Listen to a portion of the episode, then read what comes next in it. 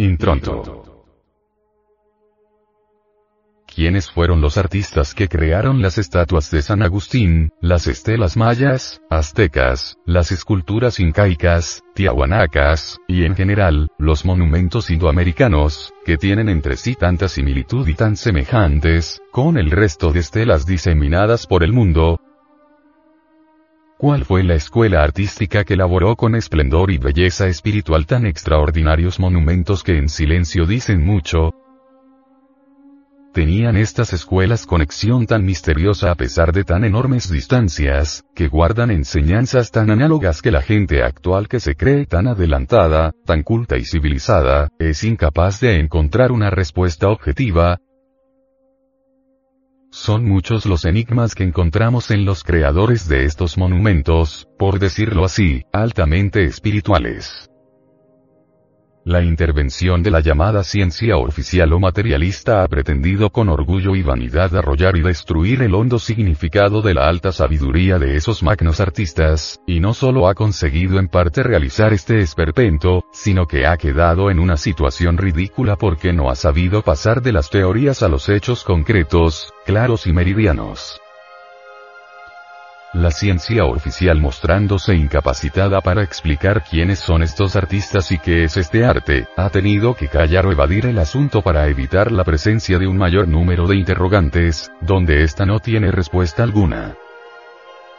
Sin duda los misterios persisten y constituyen un reto para la antropología gnóstica, que ve en este tipo de artistas objetivos la fuente del auténtico arte y de toda verdadera ciencia que se dirige al espíritu puro. Quien jamás ha conocido la emoción superior de estos artistas, quien no posee la capacidad para descubrir la doctrina del ser íntimo escondida en cada pieza de estos beneméritos artistas, se comporta como si en realidad no viviera, pues su mente y su corazón está sellado.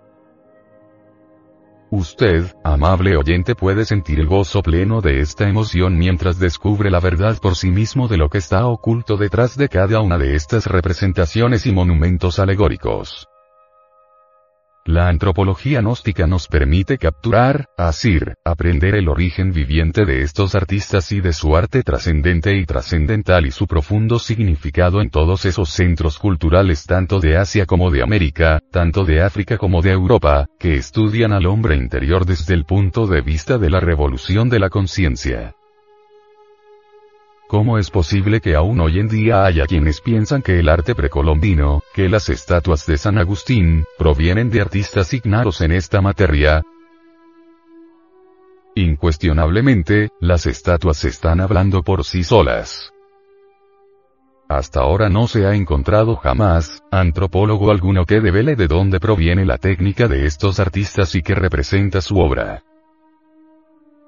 La antropología materialista primero ríe escéptica, o calla, y luego se apropia de las indagaciones de personas serias y mesuradas que investigan tesoneramente. Así tenemos muchos casos, entre los que encontramos, por ejemplo, el de Troya. Troya, hace escasamente una centuria no existía para la antropología oficial, incluso, quienes hablaran de la posibilidad de su existencia, eran despedazado a muerte. Sin embargo, un investigador de este tema, sin interesarle el pensamiento malsano de esa ciencia, en solitario y autodidacta, Heinrich Schliemann, con la Ilíada de Homero en la mano, trastocó los dogmas de la ciencia materialista y nos restituyó un mundo perdido. La civilización micénica. ¿Podemos nosotros trascender los dogmas inquebrantables del escepticismo de la ciencia oficial y capturar que lo descubierto en los centros históricos de Indoamérica, sus estatuas, estelas, monumentos y cuestiones semejantes, son el resultado del trabajo consciente de unos artistas objetivos, que quisieron dejar a la postrera humanidad el camino para explorar el mundo anímico y espiritual del ser humano, los artistas objetivos indoamericanos sí conocían absolutamente lo que estaban creando. No se trata de un arte subjetivo fundamentado en supuestos mentales, lo cual originaría un descalabro a la psiquis del ser humano, como lo origina el llamado arte moderno que no conduce a ningún lugar. Los artistas objetivos indoamericanos supieron dar vida a la doctrina psicológica del ser íntimo de cada uno de nosotros. Esa doctrina espiritual es la gnosis. La gnosis es la primitiva enseñanza del estrecho sendero que conduce a la luz. Es una doctrina de salvación realmente admirable de la que en Asia Central y China quedan muchísimos recuerdos, como quedan también en Indoamérica donde aún encontramos la supervivencia de la cruz jaina o esvástica. Esta última palabra viene de Swan, el ansa, el cisne, el ave fénix, la palona del Espíritu Santo Paráclito, alma del templo del Santo Grial, no uso espíritu, que es el ser, el Dios íntimo del hombre.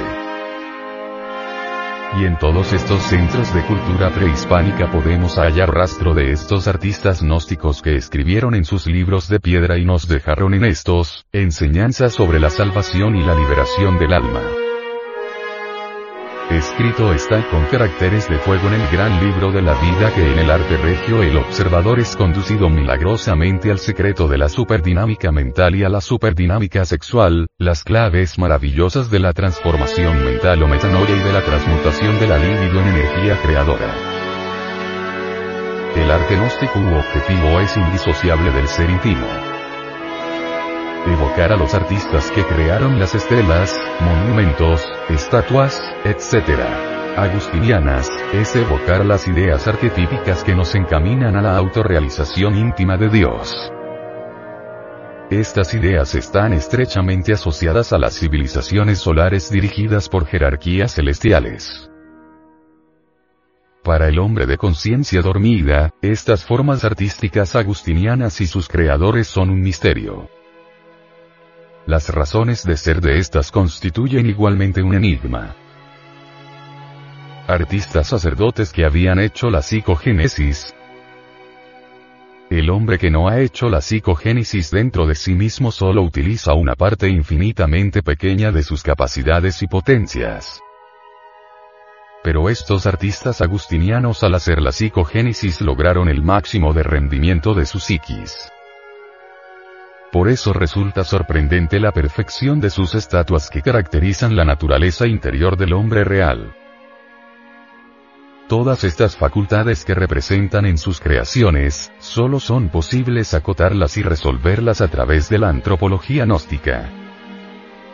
Estos artistas representantes del arte objetivo han sido considerados incongruentes, tomados con una indiferencia pasmosa por el común de la humanidad pero los estudiosos de la ciencia gnóstica no están a merced de cualquier tesis descabellada elaborada por la ciencia materialista.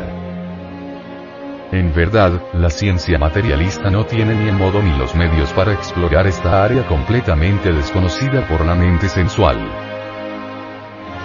Los antropólogos gnósticos tienen sistemas precisos y concisos para la investigación poseen disciplinas especiales que les permiten poner en actividad ciertas facultades latentes en el cerebro, ciertos sentidos de percepción completamente desconocidos para la antropología materialista. Que la naturaleza tenga memoria. Por ejemplo, es lógico y un día se podrá demostrar. Ya comienzan a hacerse ensayos científicos. Pronto las ondas sonoras del pasado podrán descomponerse en imágenes que serán perceptibles a través de ciertas pantallas. Existen ciertos intentos técnicos a este respecto.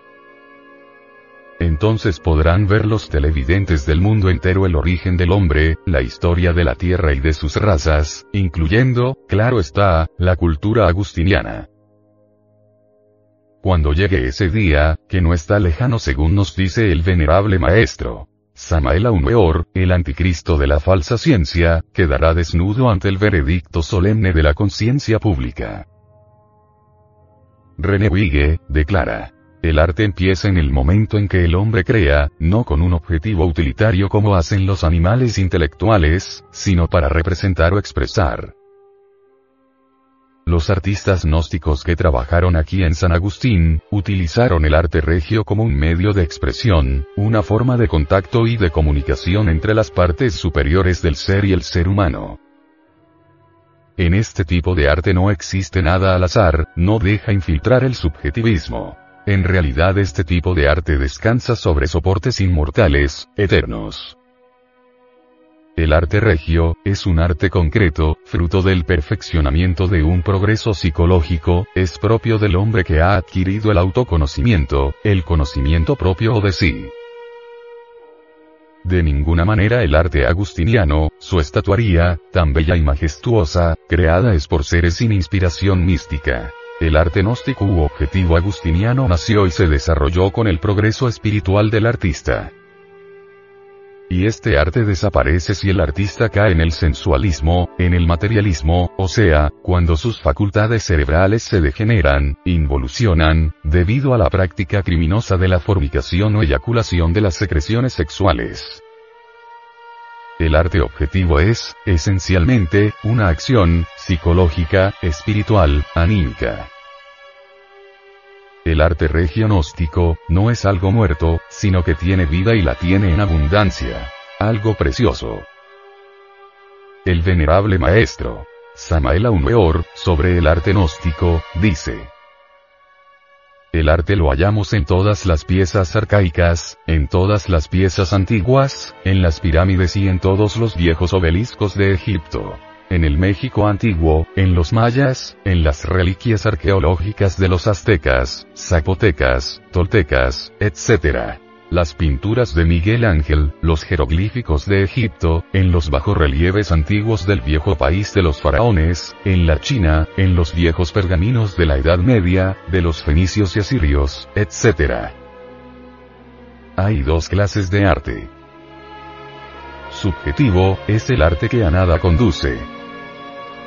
Y existe el arte regio de la naturaleza, el arte objetivo, real, el arte trascendental. Obviamente tal arte contiene en sí preciosas verdades cósmicas. Indubitablemente el arte gnóstico se basa en la ley del siete, en la ley del eterno Hepta para Parsinok. Cuando se descubre cualquier reliquia, cualquier pieza arqueológica, es más, normalmente se pueden ver ciertas inexactitudes intencionales, pequeñas roturas que casi siempre se atribuye a la pica de los trabajadores. En todo caso cualquier inexactitud dentro de la ley del 7, ha sido colocada intencionalmente, como para indicarnos que allí en aquella pieza o que por medio de esa pieza, se transmite a la posteridad una enseñanza, una doctrina, una verdad cósmica. En cuestión de pinturas lo mismo. La ley del 7 domina todas esas pinturas, dijéramos antiguas, aztecas, mayas, egipcias, fenicias, etc.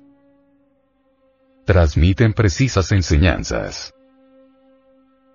También encontramos pinturas preciosas de grandes enseñanzas, en todos esos viejos cuadros medievales, en las catedrales góticas, etc.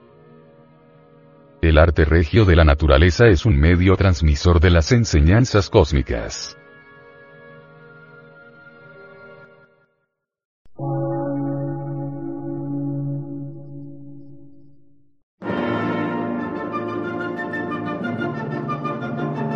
Emisora, gnóstica, transmundial. Por una nueva civilización y una nueva cultura, sobre la faz de la Tierra.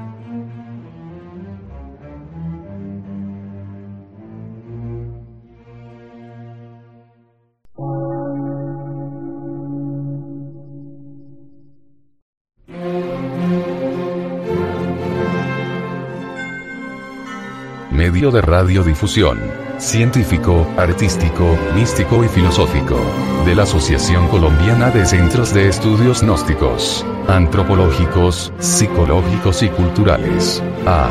C.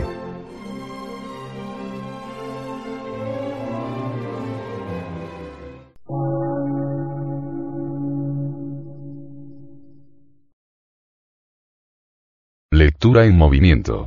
Difusión sin fronteras.